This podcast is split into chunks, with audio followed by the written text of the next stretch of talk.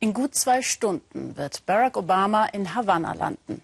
Ein wahrlich historischer Moment, wenn nach 88 Jahren ein US-Präsident wieder nach Kuba kommt. Der Besuch dürfte spannend werden. Die gegenseitigen Erwartungen sind hoch. Manche meinen zu hoch. Die kubanische Staatsmacht hat klargemacht, dass sie ihr marodes sozialistisches Wirtschaftsmodell gegenüber dem Klassenfeind verteidigen will. Dazu die Latte der Forderungen an die USA sehr hoch gehängt. Die kubanischen Bürger erhoffen sich von der diplomatischen Annäherung mehr Freiheiten und vor allem ein wirtschaftlich besseres Leben, wollen aber nicht wieder wie vor der Revolution vom amerikanischen Kapitalismus dominiert werden. Peter Sonnenberg über Hoffnungen und Ängste im Vorfeld des Obama-Besuchs. Es scheint, als wolle Kubas sozialistische Regierung nicht zu viel Aufhebens um den Besuch des amerikanischen Präsidenten machen. Havanna bewegt sich im gleichen entspannten Takt wie immer und alles hier macht den Eindruck, als solle der Klassenfeind nicht zu sehr hofiert werden.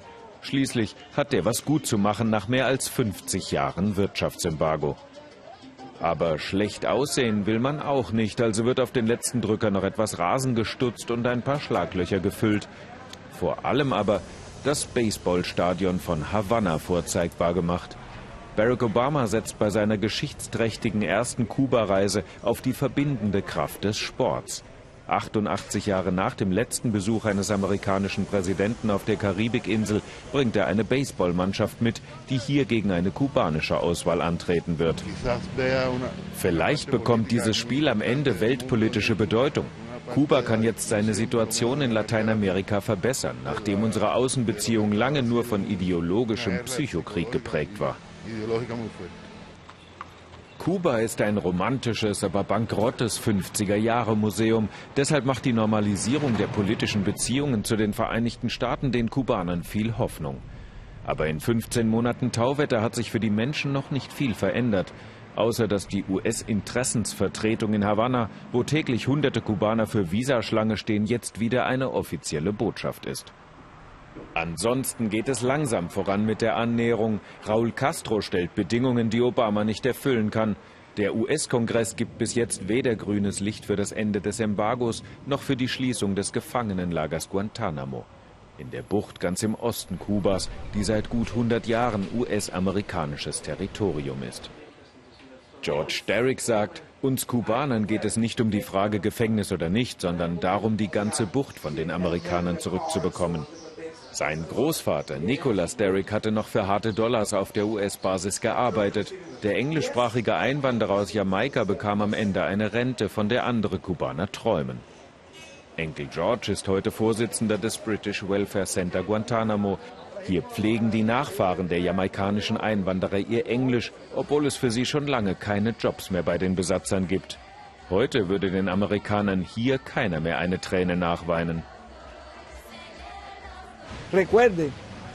Vergessen wir nicht, dass uns die Basis der Amerikaner viele Entfaltungsmöglichkeiten nimmt. Hier kann es keinen Fortschritt geben, solange dieses Gefängnis in unserer Bucht ist. Erst wenn die Amerikaner verschwinden, sehe ich optimistisch in die Zukunft. Als Raúl Castro und Barack Obama sich beim Amerika-Gipfel 2015 in Panama zum ersten Gespräch trafen, bezeichnete Kuba diese Grundsatzfragen als entscheidend für die Erfolgsaussichten der neuen Freundschaft die Rückgabe Guantanamos, das Ende des Wirtschaftsembargos und den Schutz des sozialistischen Systems vor dem kapitalistischen Einfluss. Wirtschaftsprofessor Omar Eberleni berät die kubanische Regierung, ist einer der Vordenker im Reformprozess, den Kuba vor fünf Jahren angestoßen hat. Der Befürchtung, die USA könnten Kuba in einen ihrer Freizeitparks verwandeln, tritt er selbstbewusst entgegen.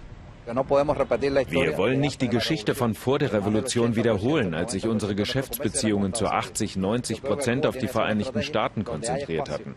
Jetzt ist unsere Strategie, ein Gleichgewicht aus Geschäften mit den USA, Europa und Asien aufzubauen. Doch auch diese Strategie bringt bis jetzt noch kein Geld ins Land. Das Embargo blockiert immer noch alles, nur der Tourismus boomt. Jeder will noch schnell das alte Kuba sehen und immer mehr Besucher kommen aus den USA. Wenn wir nach Kuba kommen wollen, muss die Reise dem kulturellen Austausch dienen. Amerika erlaubt uns noch nicht als Touristen nach Kuba zu reisen. Deshalb können wir hier nicht einfach Urlaub machen, sondern müssen uns Vorträge anhören. Ich befürchte, dass bald zu viele Amerikaner hierher kommen. Das könnte Kuba schaden. Wenn wir Kuba jetzt überlaufen, könnte das der Insel etwas von seiner Besonderheit nehmen. Doch viele Kubaner haben gemerkt, dass es dauern wird, bis die neue Beziehung zu den USA ihnen nutzen wird und verlieren langsam die Geduld. Alejandro Reyes wohnt jetzt mit seiner Mutter alleine. Bis vor kurzem hat er alles gemeinsam mit seinem Zwillingsbruder Gerardo gemacht, von dem ihm jetzt nur ein Foto aus Kindertagen geblieben ist. Denn Gerardo ist auf der Flucht über Ecuador und Mittelamerika in die USA, die ihm als Kubaner immer noch problemlos Bleiberecht geben. Es fehlt so viel hier in Kuba und es wird nicht besser, es wird schlechter.